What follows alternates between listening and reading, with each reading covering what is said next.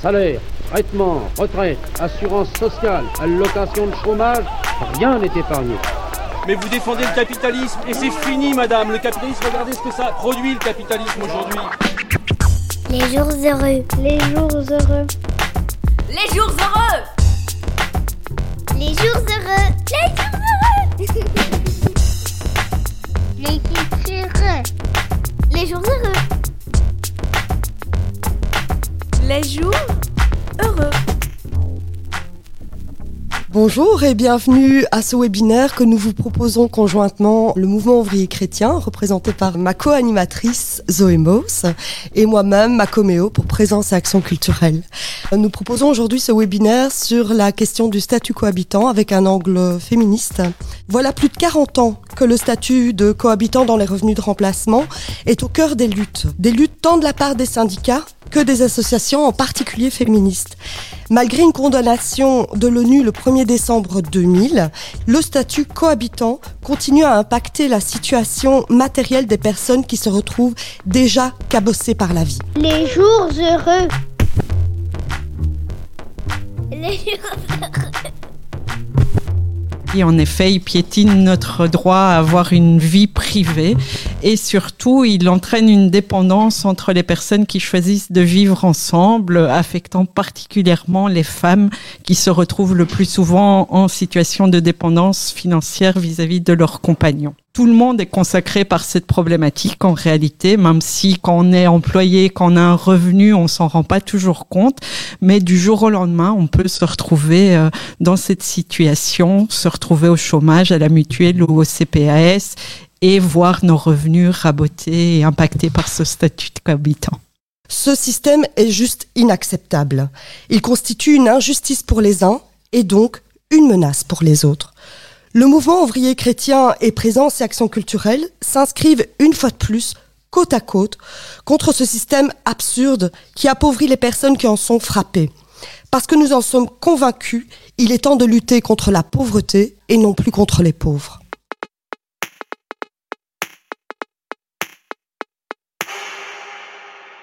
Nous avons voulu apporter un angle féministe à ce combat et c'est la raison pour laquelle on a invité des représentantes du monde associatif et syndical pour en débattre avec nous. On a le plaisir d'accueillir aujourd'hui pour discuter de cette thématique Soisic Dubo, coordinatrice vie féminine Éléonore Stutgens, chargée d'études et d'analyse aux femmes prévoyantes socialistes, Gaëlle Demey, responsable nationale des femmes CSC, et enfin Dalila Larabi, membre du Bureau fédéral des femmes FGTB et responsable du service genre à la FGTB fédérale.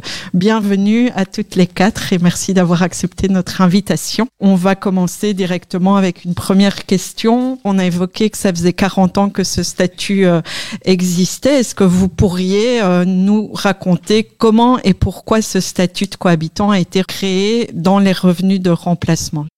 Pour donner une réponse brève à la question, euh, le statut cohabitant est né purement et simplement pour des raisons euh, strictement budgétaires et des économies, puisque l'État voulait réinvestir autrement et différemment euh, dans la sécurité sociale et mettre en place d'autres mesures sociales. Donc c'est dans les années 80 qu'on a vu naître euh, ce statut et fatalement, ben, les femmes ont été davantage impactées que les hommes. La décennie précédente a vu augmenter le nombre de chômeurs et de chômeuses et les chômeuses étaient fatalement beaucoup plus représentées. Aujourd'hui, on se retrouve avec une mesure qui paupérise davantage ces citoyens et ces citoyennes, mais davantage les femmes.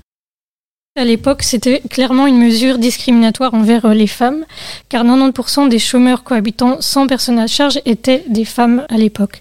Et ensuite, pour compléter au niveau historique, en 1986, cette modulation familiale a aussi été appliquée au niveau de l'assurance maladie et invalidité. Pour rentrer dans le justificatif, les autorités partaient du principe que les cohabitantes et cohabitants sont solidaires et réalisent donc des économies importantes du fait de leur vie commune en fait. Donc c'est un système qui suppose que euh, les dépenses d'une personne cohabitante équivalent à la moitié des dépenses d'une personne isolée et on, on sait aujourd'hui que c'est une vision euh, totalement erronée. Gaëlle, tu souhaitais compléter Effectivement, je pense qu'on veut dire que c'était une mesure qui a, été prise par des hommes, pour les hommes, pour combler un problème de budget, en fait, euh, voilà, d'un gouvernement euh, majoritairement masculin à ce moment-là. Et effectivement, en ne prenant pas du tout en compte le fait que les femmes étaient des vraies travailleuses, et donc on a même des, textes, et en tout cas des, prises de parole politiques assez, dingues à ce moment-là, qui étaient de dire, bon, en fait, euh, le, revenu des femmes, c'est vraiment pour se, pour chez le coiffeur, voilà, c'est le revenu rouge à lèvres, quoi. Hein, c'était vraiment le truc pour le un petit, le petit, le petit plus pour le, pour le ménage. Mais donc, du coup, elles n'étaient pas effectivement prises comme des vraies travailleuses. En sécurité sociale, l'état de besoin, on s'en fout. On contribue plus ou moins la moitié de notre salaire part à la, à la solidarité, à la sécurité sociale, et on doit avoir un juste retour au moment où on est à la pension. Et là, on l'a complètement nié parce qu'à l'époque, majoritairement, c'était des femmes. Maintenant, c'est plus, c'est plus exactement le cas, mais en tout cas, le, le départ, c'était ça. Donc, c'est une mesure foncièrement injuste. Et donc, euh, bah maintenant, ce qu'il faut faire, c'est euh, bah justement la contrer, se dire que des budgets, on va aller les chercher pour rétablir une injustice crasse, en fait.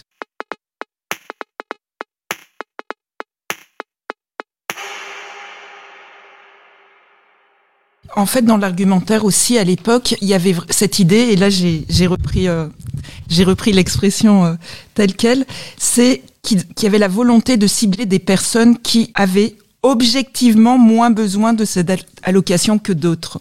Et donc ces personnes qui avaient moins besoin de cette euh, allocation, donc euh, comme euh, comme tu l'as dit, c'était à 90% des femmes, des femmes des femmes en couple en fait. Et donc derrière ça, il y avait l'introduction d'une sélectivité familiale vu le public, mais aussi d'un état de besoin qui n'avait pas lieu d'être en sécurité sociale. Donc là, on est du chômage, c'est l'introduction du, statut de cohabitant au niveau du chômage, et ça renvoyait vraiment à une image aussi. Ben, elles n'ont pas besoin. Pourquoi elles n'ont pas besoin? Parce que ce sont des travailleuses de seconde zone.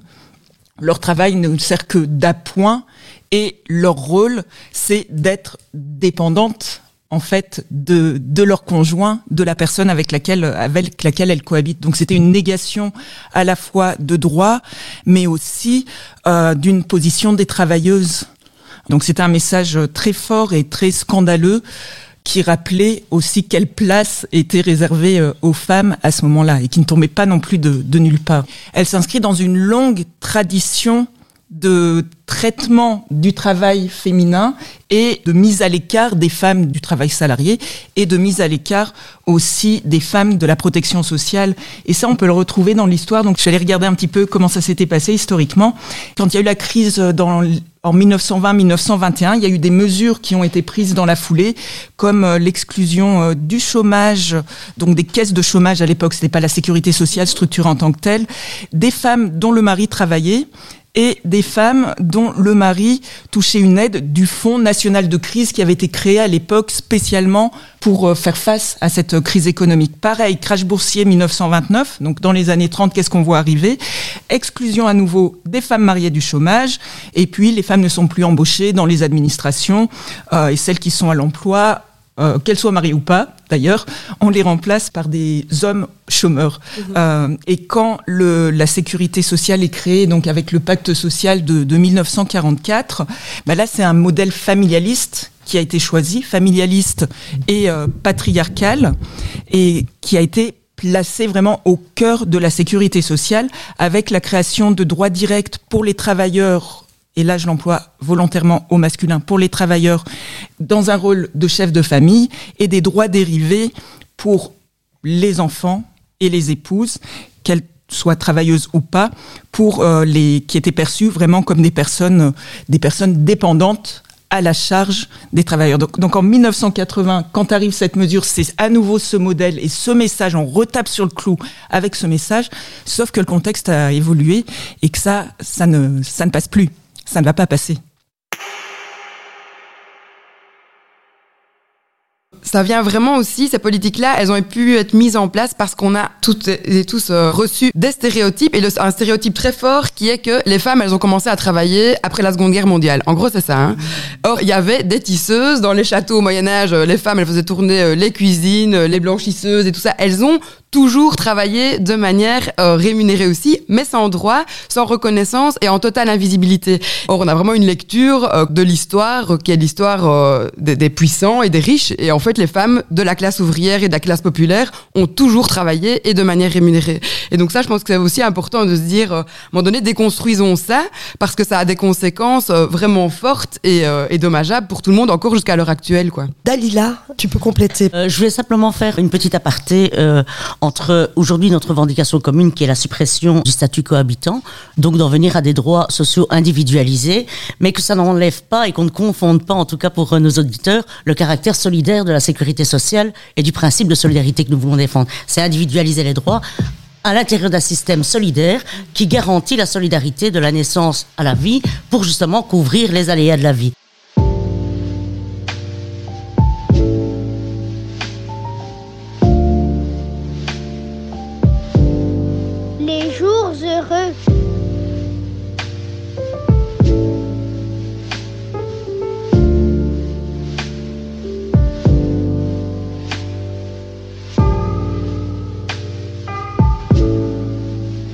Les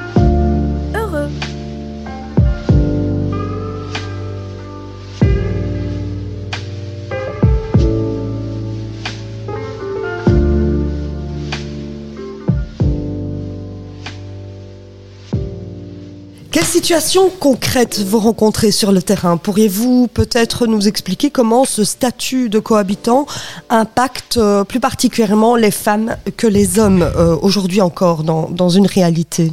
Je veux bien vous partager en fait euh, un cas réel. C'est une femme bénéficiaire du chômage. Donc il s'agit de Laetitia. Elle est âgée de 25 ans et vit avec deux jeunes enfants qui sont à sa charge. Elle est demandeuse d'emploi et bénéficie donc d'allocations d'insertion au chômage et elle touche plus ou moins 1200 euros euh, par mois. Et elle souhaite se mettre en ménage avec euh, son nouveau compagnon qui bénéficie d'allocations d'insertion. Donc lui, il est domicilié euh, chez euh, ses parents et reçoit uniquement donc 460 euros euh, par mois. Donc s'ils décident d'emménager ensemble, les revenus de Laetitia vont vraiment diminuer de 700 euros par mois, ce qui est considérable pour une famille de trois. Alors là, la réglementation belge prévoit deux ajustements euh, permettant de corriger cette situation. Donc, dans un premier temps, les deux pourraient obtenir le taux de cohabitant privilégié, donc ça augmenterait légèrement leur, leur revenu. Et la seconde solution implique que Laetitia ou son compagnon renoncent aux allocations euh, d'insertion. Et donc, dans ce cas, l'un des conjoints euh, ne bénéficierait plus d'aucun revenu, tandis que l'autre euh, pourra bénéficier des allocations d'insertion au taux majoré, car il a une famille à charge. Et donc là, Laetitia, à l'instar d'autres euh, parents qui, vivent en situation de monoparentalité, va peut-être en fait devoir sacrifier sa vie euh, de couple au profit d'une situation financière qui est légèrement plus euh, viable. Et il faut savoir qu'une grande majorité euh, des familles monoparentales ont à leur tête des femmes. Donc euh, en 2017, les femmes représentaient 83% des chefs de famille monoparentales en Wallonie. Et c'est un chiffre qui est assez global euh, en Belgique. Donc cet exemple permet vraiment de voir que le statut cohabitant a des conséquences importantes entre isolement relationnel et d'un autre côté dépendance économique vis-à-vis du conjoint. D'autres exemples peut-être que vous avez envie de relayer Je pense que la situation qu'Éléonore ici a montrée, c'est la situation à laquelle on pense spontanément.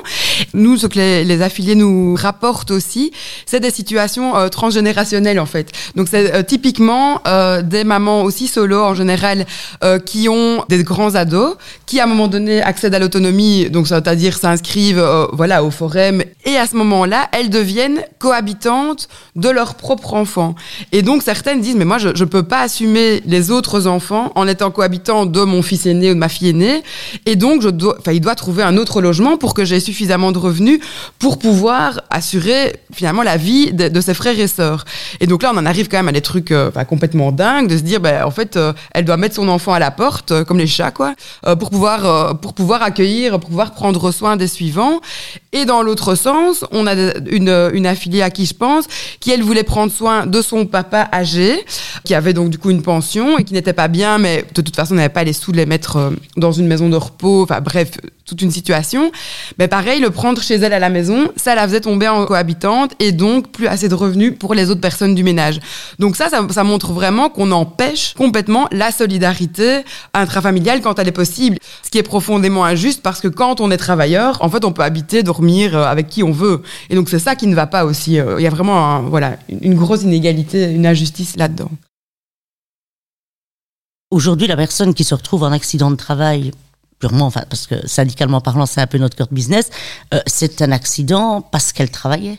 Et elle, elle était rémunérée, et sur base de sa rémunération, elle versait une cotisation. Une cotisation pour se préserver justement de cet aléa de la vie et de pouvoir euh, se prémunir.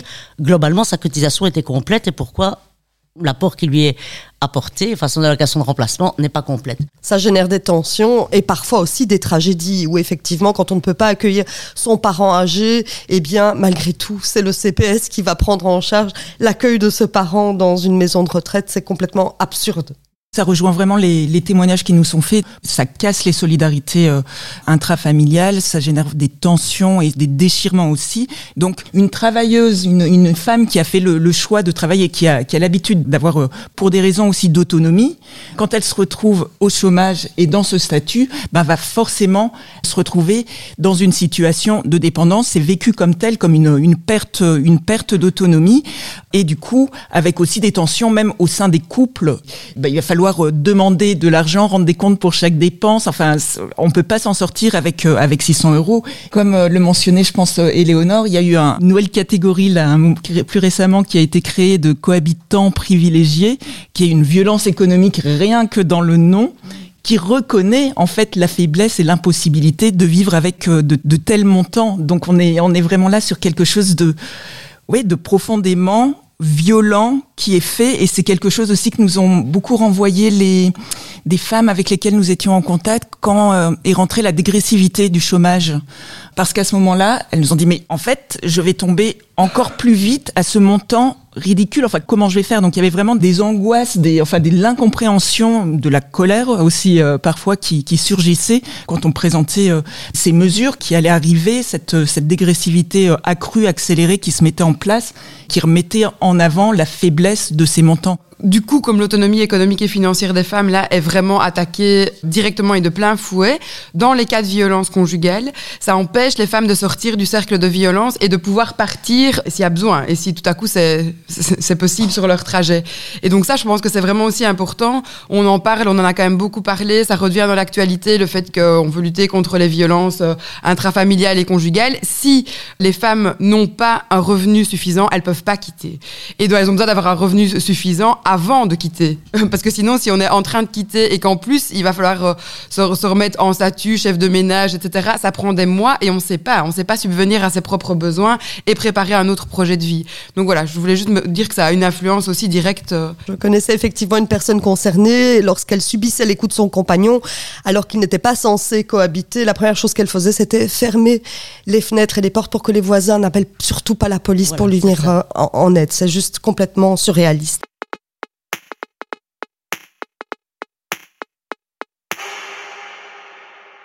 Vas-y, tu as évoqué aussi comment Vie Féminine était rentrée dans le combat contre le statut de cohabitant. Dalila, tu évoques aussi un peu le fait que c'est lié à un combat syndical plus global aussi que de défendre les droits acquis euh, de la sécurité sociale. Comment vous avez appréhendé cette question-là euh, au, début du statut de cohabitant? Comment autant les syndicats que les organisations euh, de femmes comme les femmes prévoyantes socialistes et Vie Féminine avaient intégré ça dans, dans votre combat C'était un effort euh, vraiment collectif des mouvements féministes et puis aussi sociaux et, syndicaux. Aussi, euh, ce qui a participé à l'indignation euh, de ces mouvements, c'est aussi le fait que les mesures économiques ne concernaient pas la majoration des allocations pour les chefs de famille qui étaient là principalement des hommes, donc 80% en 1982. Et aussi, à l'époque, le statut des chefs de famille était automatiquement octroyé aux hommes, alors que les femmes devaient apporter la preuve de leur charge de famille. Et donc là, la lutte du terrain, justement, a payé, parce qu'en 1986, cette différence d'accès a été supprimée. Donc ça participe vraiment à tout un ensemble d'actions, le comité de liaison des femmes, qui était vraiment un moteur de cette lutte politique, mais aussi juridique.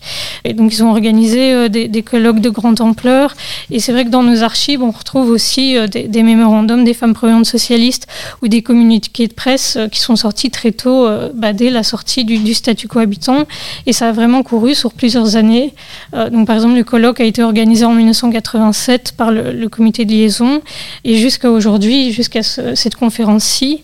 Et donc là, par exemple, au, au FPS, euh, on a sorti en 2020 un outil pédagogique sur l'individualisation des droits sociaux et on utilise aussi comme porte d'entrée le statut cohabitant pour justement permettre d'informer et de sensibiliser bah, le public à ces enjeux de justice sociale et euh, d'égalité de genre. Et donc c'est un outil que vous pouvez retrouver en ligne sur notre site internet, mais qui est aussi donné en animation par nos animatrices euh, de régionales, donc à Bruxelles et, et en Wallonie. Du coup, c'est un combat de tellement longue haleine, 40 ans, qu'en fait, on a des générations qui doivent se passer le flambeau sur cette thématique-là et se reformer. Et même au sein des syndicats, on doit tout le temps retaper sur le clou, y compris en interne, pour refaire passer le message que c'est important de garder cette revendication forte. Et donc, et on doit aussi refaire réseau tout le temps. Et donc, nous, par exemple, la campagne de la Ligue des familles, il y a quelques années, nous a vraiment permis de remettre encore une fois le point à l'agenda, parce que parfois, on sait aussi euh, plus par quelle boule prendre, quoi. Parce qu'on a l'impression de tellement c'est depuis 40 ans en fait que que voilà on a besoin de nouvelles de nouvelles ressources. Cette campagne qui était tellement bien faite et tellement claire que du coup on a pu vraiment le remettre en question mais aussi refaire faire vraiment le trajet en interne des syndicats pour dire mais on doit réaffirmer ça comme position forte en nos seins pour pouvoir aller leur porter y compris à l'extérieur. Et donc ça c'est vrai que parfois du coup on doit reprendre un peu le trajet le trajet du début en disant bon bah flûte en fait c'est vrai que il y a eu tellement d'autres choses qui viennent dans l'actualité dans la vie quoi hein, qui, qui fonctionnent que quand c'est quelque chose de tellement long on doit tout le temps, tout le temps, tout le temps revenir euh, et refaire aussi réseau, y compris avec des personnes bah, qui partent, d'autres qui arrivent dans, dans la lutte. Et à la fois, c'est très riche et à la fois, du coup, ça demande une attention vraiment forte quoi, et longue. Dès le départ, les femmes, les organisations de femmes se sont se sont mobilisées. Donc, euh, quand il y avait les, les, discussions, je pense que c'était au, au Palais d'Egmont, euh, ben elles se sont rassemblées devant. Il y a une délégation qui a été reçue, qui a eu euh, pas eu l'impact de faire changer ce qui était en place, qui était en fait un vrai bulldozer qui se mettait en place. Mais du coup, dans la foulée, les organisations de femmes, les organisations féministes, les, les syndicats, les femmes dans les syndicats, mais aussi des, des femmes politiques, se sont organisées directement euh, donc avec ce que je mentionnais, la création de ce, ce comité de liaison qui a fait, euh, qui a pu faire un travail euh, de lobbying, mais à côté de ça aussi, il y a eu des mobilisations dans la rue directement avec de 81 à 84, il y a eu des grandes manifestations nationales à Bruxelles, femmes contre la crise, qui étaient vraiment massives dans lesquelles ben, je pense que toutes nos organisations étaient déjà, déjà présentes euh, à l'époque. Et donc ça, on peut le retrouver. Donc Vie féminine, 100 ans de mobilisation féminine. Le livre, on le retrouve aussi documenté ailleurs, et notamment, je pense, euh, aux écrits de... Euh, Edwige Pémence-Poulet, qui a beaucoup travaillé euh, là-dessus et qui en parle aussi dans ses, ses différents, euh, ses différents articles. C'est un combat vie féminine qui a été incessant parce que déjà les, les, réalités sont là. Ce sont ce que, dans les contacts, dans les interactions qu'on a, ce sont des réalités qui persistent, qui sont toujours présentes et qui se recomposent même avec de nouvelles mesures qui arrivent. Je mentionnais plutôt euh, la, la, dégressivité du chômage qui a eu aussi un, un impact, la limitation dans le temps des allocations d'attente qui sont devenues les allocations d'insertion, donc qui ont ciblé particulièrement les cohabitants et cohabitantes.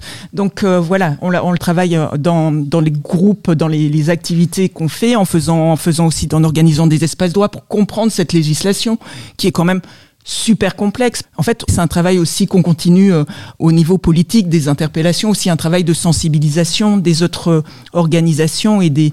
On n'a pas cessé de se mobiliser. Euh, D'ailleurs, on était ensemble dans la, la plateforme féministe socio-économique, par exemple. Euh, voilà, donc un combat vraiment de longue haleine. Simplement pour dire que effectivement, ça a été un combat effectivement de longue haleine et à la fois dans les organisations syndicales et dans, dans les luttes féministes dans leur ensemble. Mais faut pas exclure non plus que nous étions aussi dans un système encore fort patriarcal, encore plus que ça n'était aujourd'hui, et que sans défendre trop les syndicats, effectivement, nous nous sommes mobilisés sur ces questions-là à partir des années 80 et même bien avant. Mais les interlocuteurs sociaux et le, monde politique restaient encore majoritairement des hommes. On ne mesurait pas l'impact qu'il y avait à ce moment-là. Aujourd'hui, une mesure comme ça ne passerait pas. Si on prend la question des pensions, au nom de l'égalité, on a augmenté la pension des femmes de 60 à 65 ans, mais on aurait pu faire marche arrière que tous les hommes viennent avec nous se battre pour que la pension reste à 60 ans pour tous. Et c'est un peu ce qui s'est passé.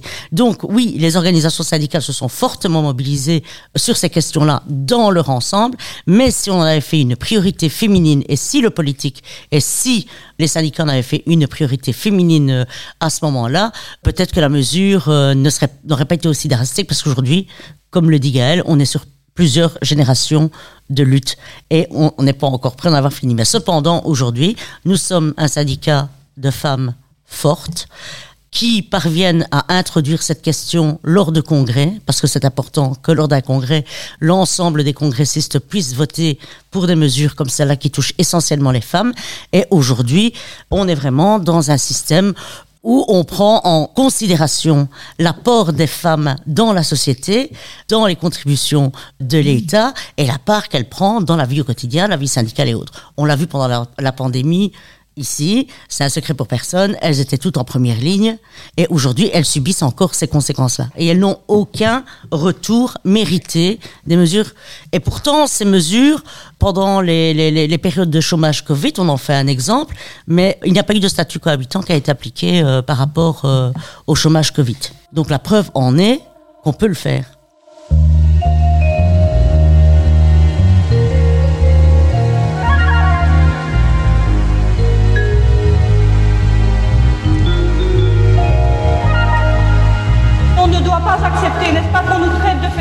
Comme ça. Il faudra donc continuer notre mobilisation.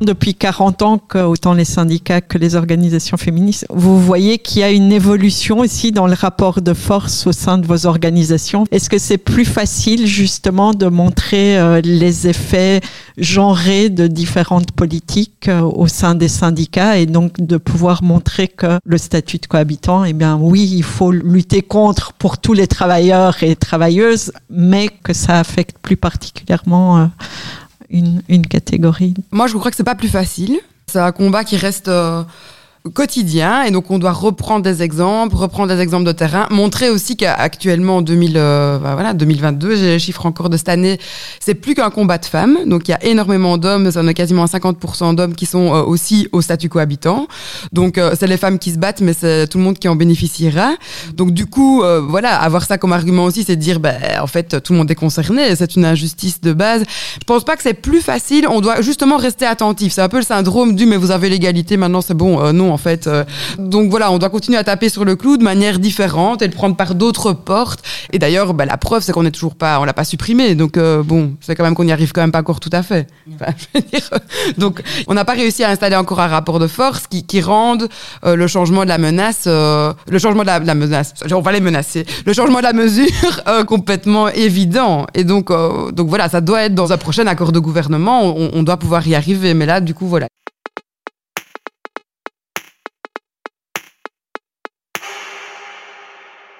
Quels sont les obstacles que vous rencontrez dans ce combat que vous menez depuis très longtemps? Gaël, tu disais qu'effectivement, depuis 40 ans, il a fallu réinventer une nouvelle manière d'agir, d'entrer en lutte contre ce statut totalement injuste et, ce système absurde. Et donc, quels sont les obstacles que vous rencontrez, euh, chacune de vous, euh, dans, dans ces actions que vous souhaitez mener? L'obstacle qui revenait, c'était ça va coûter cher, vraiment cher. Donc c'est vraiment l'obstacle budgétaire. Après, oui, ça va coûter cher. Être dans une société juste, en fait, ça coûte cher. Enfin, en tout cas, ça coûte quelque chose. Moi, ce, qu'on demande depuis maintenant des années, c'est qu'on chiffre le coût du contrôle. Et comme ça, si on chiffre le coût du contrôle, alors on peut déjà déduire ça du, du coût de ce que va donner finalement le fait de, supprimer ce statut cohabitant et de remettre tout le monde au minimum auto-isolé. On a des estimations, mais on n'a pas encore des estimations peut-être suffisamment précises. Et du coup, si on déduit déjà ça, bah, ça nous permet quand même d'avoir une vue plus claire sur quel type de budget il faut aller chercher. Donc je pense, en tout cas, c'est un des premiers gros obstacles à la mesure. Je peux compléter, la Cour des comptes avait proposé effectivement un montant chiffré entre 7 et 10 milliards pour pour supprimer le statut cohabitant dans les revenus de remplacement, mais également pour rehausser les revenus de remplacement au-dessus du seuil de pauvreté. Mais ça ne compte pas le coût des contrôles, ni les retombées par ruissellement sur l'économie euh, du pays, ce qui permettrait en tout cas de, tirer tout le monde vers le haut, d'une part, et d'autre part, il faut changer peut-être euh, cette façon de voir les choses euh, en matière de lutte contre la pauvreté. Lutter contre la pauvreté, ce n'est peut-être pas un coût, mais finalement, il faudrait le voir comme un investissement. En fait, moi, j'inviterais à inverser le point de vue. En fait, c'est pas un coût de supprimer le statut de cohabitant. En fait, c'est une dette. L'État a contracté une dette depuis 40 ans à l'égard des femmes.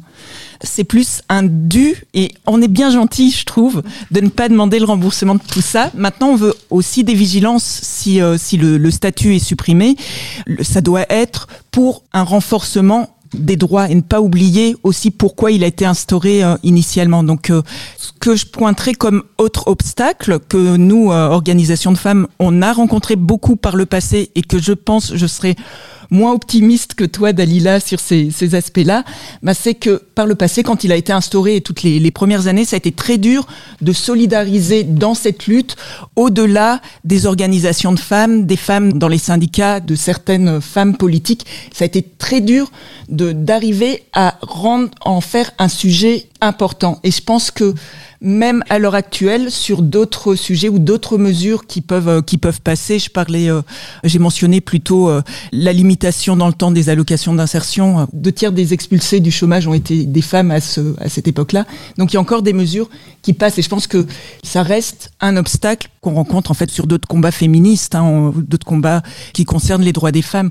Donc à l'heure actuelle, Gaëlle, tu tu le rappelais, les chiffres, les statistiques statistiques ont évolué. On n'est plus hein, dans 90% de femmes dans le statut de cohabitant. On est effectivement sur une, quasi-égalité euh, euh, des, hommes et des femmes dans ce, statut. Donc est-ce que ça, euh, ça peut être un, un levier? D'ailleurs, il y a beaucoup plus d'organisations qui ont rejoint ce combat aussi par d'autres biais. Donc ça, ça peut être un, oui, peut-être un levier pour obtenir des changements, notamment des organisations, évidemment, de lutte contre la pauvreté et précarité, mais aussi des organisations qui rentrent par la porte du droit au logement, parce qu'il y a toutes les nouvelles formes de, de, de logement qui, euh, de cohabitation, de colocation, donc qui, qui dépassent. Là, on n'est plus du tout dans des histoires de couple, de famille, et le statut de cohabitant s'applique aussi dans ces situations-là. Donc là, ça peut peut-être être un levier pour faire pour faire bouger les choses, mais alors peut-être une vigilance que je partagerai, c'est comment attention à ne pas oublier d'où vient ce statut et à ne pas faire euh, une sorte de tri entre euh, les bons cohabitants d'un côté qui seraient peut-être des colocataires euh, qui se mettent ensemble pour des raisons d'économie de loyer ou même pas d'économie, d'impossibilité de payer un loyer autrement, et puis des mauvaises cohabitantes et là je le mets volontairement au féminin, qui seraient dans des couples. Donc là, il y a peut-être aussi un danger, une vigilance à avoir en se rappelant d'où euh, d'où vient ce, ce, combat. Et pour moi, un obstacle aussi que je rencontre et que nous rencontrons, c'est aussi de le voir comme un élément d'un système familialiste plus large et donc de le voir comme une porte d'entrée pour attaquer aussi le côté plus familialiste de la sécurité sociale dans son ensemble et de faire avancer des droits individuels en sécurité sociale aussi dans les autres branches, dans les branches de pension et dans une perspective là-dessus de renforcement de la sécurité sociale et pas non plus d'un détricotage néolibéral et de fragilisation de, de celle-ci. Donc euh, voilà, je pointerai ces, ces trois-là.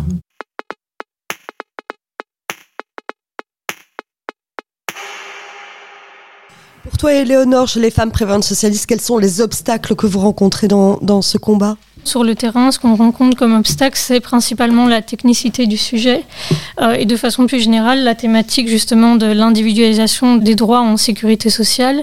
Euh, donc ça demande vraiment un travail bah, justement d'éducation permanente pour venir vulgariser, pour venir sensibiliser et informer et aussi par la même occasion venir euh, visibiliser par la suite en fait le vécu des publics et des, des citoyens citoyennes concernés.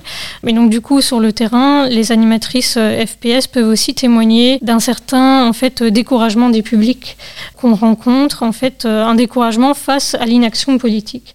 Donc c'est vrai qu'on essaye de les mobiliser, etc. Et on voit en fait que ça marche quand même parce qu'au final il y a un consensus au sein de la population une fois qu'on explique ce que c'est. donc là, je donne l'exemple en 2021, Solidaris, la mutualité, a effectué une recherche sur la perception de la protection sociale et donc c'est une étude représentative de la population et il ressort que 73% des personnes sont favorables justement à euh, une perception d'allocation de chômage qui soit la même, quelle que soit en fait euh, la situation familiale. Dalila, c'est un constat que vous partagez également, cette forme de parfois euh, cette difficulté de maintenir et de garder le cap pour pour les femmes FGTB. C'est aussi il y a aussi parfois une lassitude qui peut s'installer, un découragement concrètement, par rapport à cette revendication, c'est une longue revendication et on ne voit pas la fin du tunnel comme on l'a déjà exprimé. Ça, c'est une chose. Aujourd'hui, les dossiers deviennent de plus en plus techniques et quasiment inabordables pour que un, citoyen, un affilié se rende compte de la situation euh, qu'il subit. Voilà, c'est pas évident. les dossiers sont devenus trop techniques.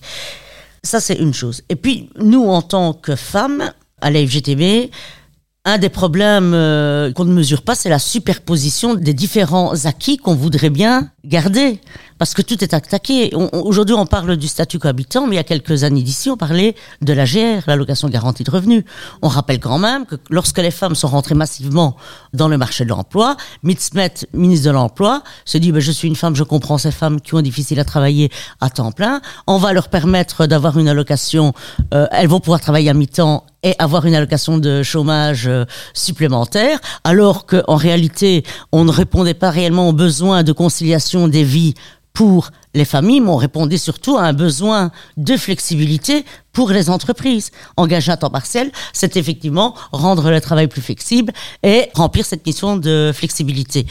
Les femmes se, sont retrouvées ben, quelque part entachées parce que non seulement des secteurs se sont développés complètement à temps partiel où il est quasi impossible de travailler à temps plein ou de passer à 4 5 Donc aujourd'hui, on ne lutte pas contre le statut cohabitant uniquement, on lutte aussi contre la problématique du temps partiel, on lutte aussi pour le maintien des droits en termes d'allocation garantie de revenus, on lutte aussi en plus pour les assimilations en termes de pension. On lutte aussi pour euh, les, congés parentaux ou autres euh, thématiques. Donc aujourd'hui, la superposition de cet ensemble de, revendications fait qu'on pourrait s'éloigner de l'essentiel, mais tous les dossiers se tiennent. Donc on essaye ben, de rester groupir, hein, comme on dit, autour et d'être attentif et d'avoir un regard attentif. Et aujourd'hui, je pense qu'il y a une meilleure collaboration entre les organisations syndicales et les mouvements féministes donc on a un rapport de force plus large, mais qui ne pèse pas encore suffisamment, en tout cas, pour renverser la vapeur. Euh, aujourd'hui, euh, la suppression euh, du statut cohabitant, il est quand même dans le projet du gouvernement, où la plupart, en tout cas la majorité des partis politiques, sont d'accord. Ben, on verra en fin de législature où on en sera.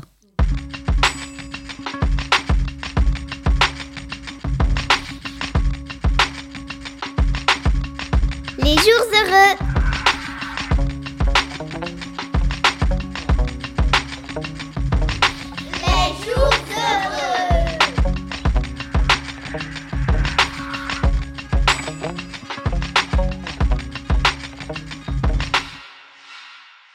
En termes de levier, quels sont les autres éléments qui vous permettraient, chacune euh, dans, vos organisations, mais aussi dans une vision de convergence de lutte, quels sont, selon vous, les leviers qu'on pourra activer pour obtenir enfin la suppression de ce fichu statut cohabitant mais je pense que déjà des moments comme maintenant, c'est vraiment important. Aussi de se re-rencontrer, surtout après Covid, machin chouette.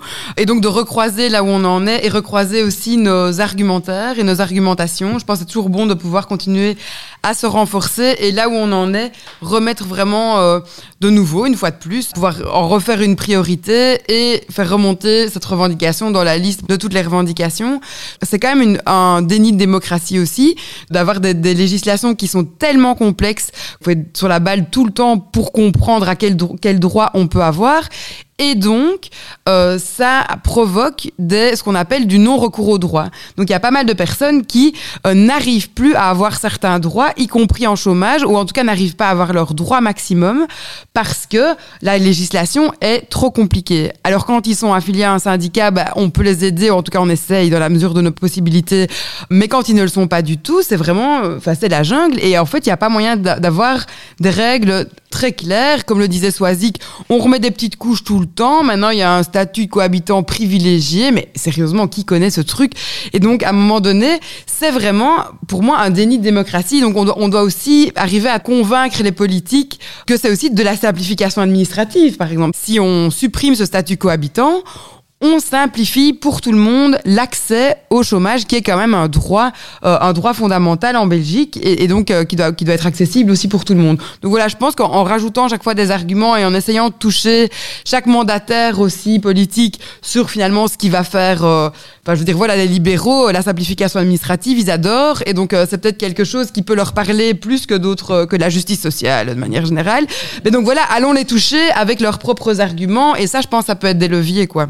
Quelqu'un souhaite compléter également euh, ou réagir sur euh, l'intervention de Gaël Je pense qu'effectivement, le fait que ça coince euh, à plusieurs niveaux et qu'il y ait maintenant de plus en plus d'organisations qui soient rassemblées pour la suppression du statut de cohabitant, ça peut être effectivement quelque chose sur lequel s'appuyer et faire levier et l'obtenir parce que ça coince au niveau du logement. Ben, il y a plein de, logements intergénérationnels, de colocation. La colocation, surtout, c'est répandu. C'est, aussi une porte d'entrée et un, argument supplémentaire qui vient s'ajouter. La, la, complexité, le système qui devient complexe. Mais oui, donc on a des leviers. Je pense aussi à des choses comme euh, récemment le prix de l'amour a été supprimé au niveau du handicap.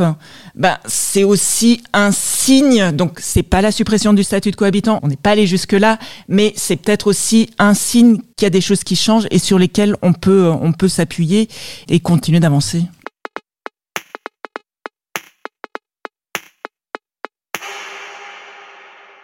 On a effectivement parlé de solidarité tout au long de ce débat. Est-ce que vous savez combien ça coûte aujourd'hui le loyer euh, pour une personne âgée en home?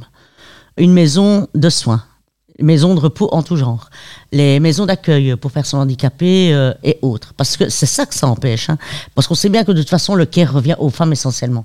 Même s'il y a de plus en plus d'hommes qui s'impliquent, ça revient quand même aux femmes. Tous les besoins de soins reviennent aux femmes. Et elles ne sont pas récompensées pour ça. Elles ne sont pas du tout récompensées pour ça. Ça fait partie du travail gratuit.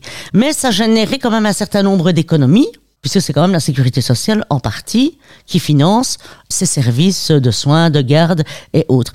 Faire appel à la solidarité, c'est aussi permettre à des mamans solo d'être solidaires les unes avec les autres en termes de garde d'enfants, en termes de, il y en a une qui commence à 6 heures du matin, ben elle peut se faire garder ses enfants par quelqu'un d'autre. Euh, il y en a une qui doit suivre une formation, elle peut se réinsérer sur le marché de l'emploi. Il y a toute cette question-là de comment, à part la dégressivité, chômage, à part la chasse aux chômeurs et aux chômeuses, il faut mettre en place d'autres dispositifs qui leur permettent aujourd'hui, effectivement, de participer à ce processus de réinsertion professionnelle. Donc, on, est tous d'accord sur les constats qu'on fait, les manquements qu'il y a, en tout cas en termes de soins, parce que c'est un, une des, des plus grosses victoires que les femmes pourraient avoir en tant que travailleuses, c'est effectivement de développer les services collectifs. Ben, pourtant, on ne leur permet pas d'être solidaires entre elles pour justement améliorer leur situation et que leur situation de chômeuse soit des situations temporaires. Éléonore, chez les femmes prévenantes socialistes, quelles sont en termes de levier Si tu souhaites peut-être compléter euh... En guise de résumé, bah vraiment l'éducation permanente qu'on pratique euh, un peu toutes et tous autour de cette table, euh, du coup à travers les outils. Donc ça, ça va être euh, nos analyses, des campagnes de sensibilisation, les conférences telles que celle-ci, et surtout euh, ce qui marche le mieux, je pense que c'est vraiment les animations et donc être vraiment à la rencontre du public pour pouvoir discuter des, des vécus et pouvoir échanger entre les différents personnes autour de la table lors d'animation, puis compléter aussi avec euh, fatalement le lobbying politique, euh, donc tout ce qui est revendication, euh, rencontres politiques, et donc ça, ça a été dit, mais vraiment essayer de travailler à l'unisson, donc en tant que collectif d'associations, pour vraiment mettre la pression et partager tous les, les, vécus et les expériences qu'on rencontre sur le terrain et tous nos argumentaires en somme. Euh, et puis aussi justement appuyer sur euh, la prise de conscience qu'on voit émerger au niveau politique, mais aussi au sein de la population. En termes de levier, il y a également la présence du point suppression du statut cohabitant dans une note gouvernementale, malgré tout. Quelqu'un veut dire un mot là-dessus? L'accord, il est noté, je, crois que j'ai la citation correcte, il sera examiné si la réglementation sociale et fiscale est encore adaptée aux formes actuelles de vie commune, dont les nouvelles formes de cohabitation et solidarité comme l'habitat intergénérationnel et ou de soins et au choix de chacun. Donc il faut voir si euh, est-ce que ça, va seulement s'arrêter euh, aux nouvelles formes de cohabitation comme l'habitat intergénérationnel? Parce que si c'est le cas, c'est un peu limité? Bon, ça reste une porte d'entrée, mais donc il est, il est indiqué, il sera examiné. Euh, donc c'est vrai que c'est pas vraiment une, promesse d'action concrète. Effectivement, dans la note du gouvernement, il est, il, ça va être examiné, donc on peut s'appuyer dessus, mais c'est pas encore euh, pour autant qu'on l'a.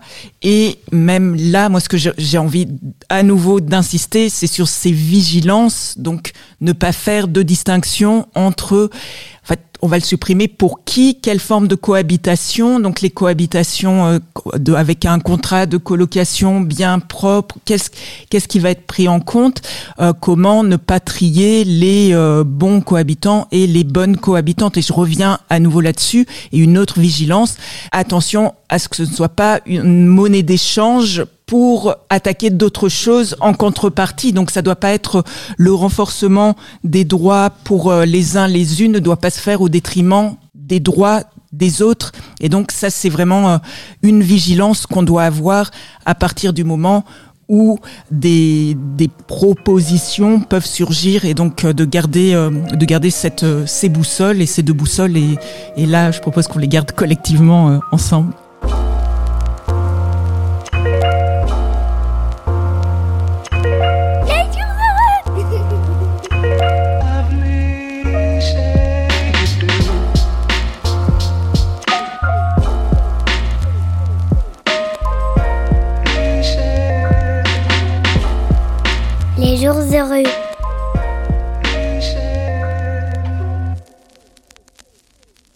Alors aujourd'hui, on dénonce, effectivement, on est toujours en état de dénonciation, on est en, état de constat, mais on bouge pas les choses. Et par contre, on se rend compte que de toute façon, peu importe les crises qui arriveront, ce sera toujours les mêmes qui paieront les crises, ce seront toujours les travailleurs et les travailleuses, ce seront toujours les citoyens et les citoyennes. La peur devrait changer de camp en disant, ben, attaquons autre chose que la fraude sociale la fraude sociale entre guillemets, aller vers la fraude fiscale quand on sait qu'il y a 25 euh, milliards d'évasion fiscale, 25 milliards, je crois que tu as dit que ça pourrait coûter entre 7 et 10 milliards la suppression euh, du statut. On sait les économies qu'on pourrait réaliser, en tout cas euh, dans ce cadre-là. moi, je crois que c'est réellement un choix déterminant. Et voilà, la sécurité sociale aujourd'hui, c'est le seul, le seul système qui permet encore de lutter contre une situation de paupérisme aggravée. Aujourd'hui, le travailleur devient, on parle de paupérisme, mais c'est vraiment ça, le travailleur et la travailleuse sont pauvres parce qu'ils travaillent. Moi, je pense qu'on doit vraiment travailler sur la revendication, une grosse revendication phare, et on l'a fait pendant des années, et on le fait encore, hein, dans les organes euh, où on est, les organes de gestion aussi de la sécurité sociale, d'améliorer les choses à la marge en se disant, bah, c'est déjà ça de gagner tant qu'on ne sait pas avoir autre chose. Je pense qu'à un moment donné, on doit être euh, voilà, y compris, mais, mais, ça, moi, je dois aussi convaincre mes collègues de, le dire. Oui, on a des petites mesurettes et ça améliore certains, certaines, euh, certaines, voilà, la situation de certaines personnes. Mais là, on doit y aller plus au bazooka pour, euh, parce que bah, il est quand même temps là maintenant de, de clôturer ce débat-là et, de pouvoir du coup consacrer nos forces aussi à d'autres choses. Euh, moi, j'irais pas tellement, enfin, ou peut-être moins sur la question des valeurs parce que je pense que ça convainc pas tout le monde. En tout cas, dans les, dans les rangs politiques en face de nous, le fait la justice pour tout le monde et tout. bah bon, moi, je suis convaincue. Évidemment, je me lève tous les matins pour ça, mais ça, ça convainc quand même pas tout le monde parce qu'on se dit ouais mais bon quand même dans la situation de crise dans laquelle on est, il faut quand même être raisonnable, euh, être des bons gestionnaires, etc. Donc je pense qu'il faut vraiment activer les arguments de un euh, le contrôle ça coûte, euh, ça coûte trop de sous et en plus bah, si on regarde au niveau des valeurs ça humilie vraiment les gens et donc ça c'est quand même pas cool, mais bon en tout cas ça coûte donc sur l'argument budgétaire ça, ça donne bien. Il y a un retour sur investissement direct si on supprime ce statut cohabitant, c'est le fameux ruissellement qu'on attend tout le temps quand on dit qu'on diminue les charges patronales, hein, les, cotisations patronales à la Sécu. Ils nous disent que ça va ruisseler, et là, ça ruisselle pas. Mais là, en tout cas, si on, si on supprime le statut cohabitant, on est sûr que cet argent-là sera directement euh, réinjecté dans l'économie réelle, dans les petits commerces de quartier ou dans les gros commerces de quartier, on s'en fout, mais sera réinjecté directement. Et trois, être chômeur, quand on est chômeur, c'est mauvais pour la santé. Donc la santé se dégrade, donc c'est des coûts en plus pour la sécurité sociale aussi. Alors on change de branche, mais finalement euh, c'est quand même la sécurité sociale qui paye. Et en plus, plus on est en situation de pauvreté en étant au chômage, moins on va retrouver du boulot. Pourquoi? Parce que ça coûte cher de, de, chercher du boulot. Il faut en plus avoir une présentation, on dit euh, impeccable. C'est des soft skills maintenant euh, avec 10 millions de guillemets. Mais donc il faut pouvoir aller un minimum chez le coiffeur, par exemple, avoir voilà, chez le dentiste, euh, des, des choses comme ça, qui sont les premiers, les premiers postes budgétaires sur lesquels on rogne dès qu'on est en situation de précarité ou de pauvreté. On ne sait plus aller chez le coiffeur ou chez le dentiste ou acheter un, nouveau, voilà, un nouveau vêtement pour aller à un entretien d'embauche. Ça coûte cher en déplacement, ça coûte cher en, en frais de poste, en frais d'internet, en frais de, bah il faut presque tous un PC ou un, un smartphone, en frais de garde aussi. Et donc, si on réduit les allocations de chômage, comme c'est le cas là, là, euh, là pour le moment pour le statut cohabitant, mais de manière générale, pour la dans la dégressivité des allocations de chômage, c'est totalement productif. On éloigne encore plus les gens de l'emploi. C'est exactement. En fait, Zoaldemir est débile dans ce qu'elle dit là vraiment. En fait, c'est faux, mais c'est faux et ça a été prouvé. Plus on coupe les vivres aux gens, moins ils savent retrouver du boulot. C'est juste l'inverse. C'est archi faux ce qu'elle a dit là. Donc voilà, juste ça, je pense que c'est un argument concret aussi. Plus on maintient les gens avec un, niveau de, de revenu, de vie correct, plus ils sont en capacité aussi de ne pas être dans la débrouille et de devoir se dire toutes les démarches administratives que je dois pouvoir faire pour prouver que je que je cherche du boulot, pour prouver que je, je suis tout seul dans ma maison, pour, enfin voilà, pour compter, euh, pour trouver les bons plans qui vont me permettre d'aller, euh, euh, voilà, au resto du cœur ou je sais pas où chercher des paniers qui vont me permettre de nourrir mes enfants à la fin du mois.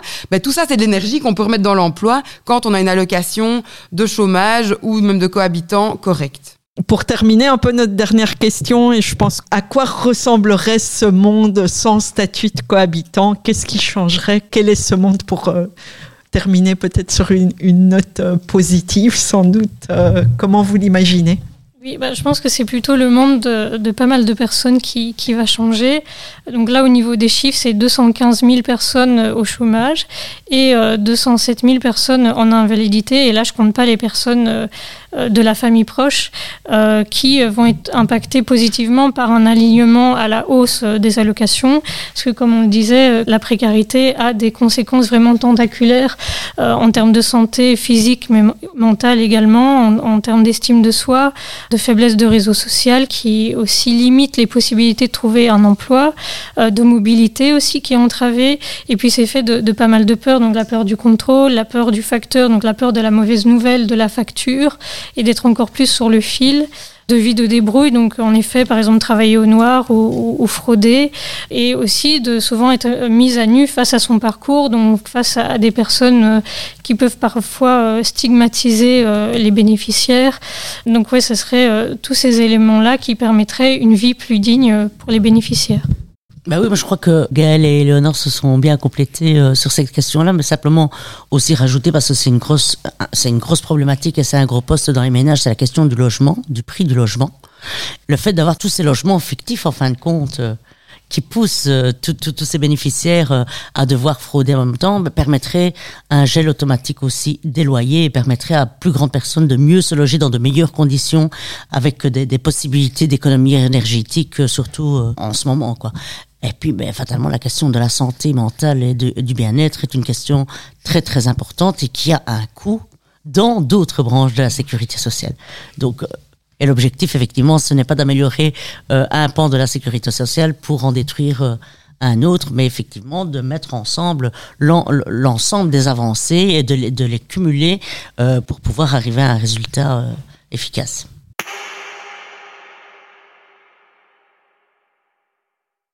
Ça ne va pas tout résoudre, donc mon rêve a aussi ses limites, mais je pense que ça contribuera à plus d'égalité, d'égalité au sein des couples, déjà d'égalité au sein des familles aussi. On avait pointé aussi les, les tensions qu'il pouvait y avoir entre des, des, parents, des enfants, euh, et dans les, dans les deux sens qui, euh, qui basculent ou qui sont, qui sont soumis ou qui risquent de voir leur, leurs allocations baisser avec, avec ce, ce statut de, de cohabitant, plus aussi de, de solidarité hors des familles et de solidarité aussi pour les personnes les plus euh, les plus précaires en fait qui sont déjà dans des situations de précarité puisqu'ils doivent déjà recourir à des allocations euh, voilà mais là qui sont encore qui vont se trouver entravés donc même au-delà des personnes avec qui vont qui bénéficieraient de cette suppression du statut de, de cohabitant ça permettra aussi d'exercer de la solidarité envers d'autres personnes et des solidarités qui à l'heure actuelle sont entravées. Donc euh, oui c'est forcément du mieux Et juste, bah, du coup, je, je complète aussi, mais c'est vraiment de la même ligne que Swazik. On, on, a, on a bon fil, hein, franchement, on a bon feeling là autour de cette table. Euh, mais c'est de dire aussi, la sécurité sociale en Belgique, on se rend même plus compte d'à quel point elle est quand même exceptionnelle. On a tous la moitié de notre salaire qui part à la, à la solidarité. Alors c'est pour nous, mais je veux dire, c'est quand même un choix collectif vraiment fort, qui nous semble naturel, ça nous semble évident, etc. Mais ça l'est pas du tout. Quand on va dans d'autres pays, euh, c'est pas du tout le cas nécessairement partout, et sûrement pas dans des systèmes où il y a a que voilà, de la sécurité sociale euh, privée, etc. Donc, donc je pense que ce système-là, ça permet aussi de renforcer l'adhésion des gens au système de sécurité sociale. Et ça, c'est vraiment super important parce qu'on a un système qui, qui tient là-dessus. Si les gens ne font plus confiance, et c'est le problème qu'on a euh, sur le dossier pension, hein, quand on a plein de jeunes qui nous disent, oh, mais de toute façon, nous, on n'aura pas de pension. Et nous, on lui redit, mais si, si, vous avez une pension, vous allez avoir une pension et une pension encore meilleure parce que d'ailleurs, on va gagner. Hein, donc ça, c'est quand même l'objectif du boulot tous les matins. Mais vous allez avoir une pension et une pension légale. Et donc ça, c'est essentiel et c'est pour ça que c'est important, je pense, de, de gagner cette, cette, cette bataille-ci. C'est que les personnes, au moment où elles se retrouvent euh, bon, dans la merde, hein, on peut le dire quand même, tu perds ton boulot, c'est quand même, euh, d'abord, c'est violent, euh, c'est un choc, ça remet en, question bah, ton identité comme travailleur, on s'est quand même fort lié, voilà, on est fort lié à notre boulot, c'est quand même pas plus nous qui allons dire l'inverse, mais, mais aussi dans le couple, effectivement, le rapport de force. Si au moins on a cette allocation qui est juste et qui permet de tenir, voilà, d'être vraiment solidaire, mais dans le sens concret du terme, pas comme une grande idée euh, complètement vague, ça nous permet de sauver notre sécurité sociale sur du long terme, quoi, et de se dire aussi, euh, voilà, y compris sur d'autres pans, oui, on va continuer à, pouvoir être malade, c'est un droit, et, solidairement, on est d'accord qu'une grande partie de notre salaire soit donnée au fait que d'autres n'ont pas la chance d'être en bonne santé, et solidairement, on est d'accord de, voilà, de financer les pensions, et on est d'accord de, de financer de manière manière euh, correcte et digne et, qui permettent de vivre de manière de manière chouette une allocation de chômage aussi quoi. Et donc ça je pense que ça, ça permet ça peut vraiment permettre euh, voilà ce, ce, ce, lien là et de se dire que en fait ça touche tout le monde quoi. On veut jamais se dire que nous on perdra notre boulot demain mais, mais pourtant c'est possible. Donc là du coup j'ai pas été positif mais donc euh, je, je peux redire un truc positif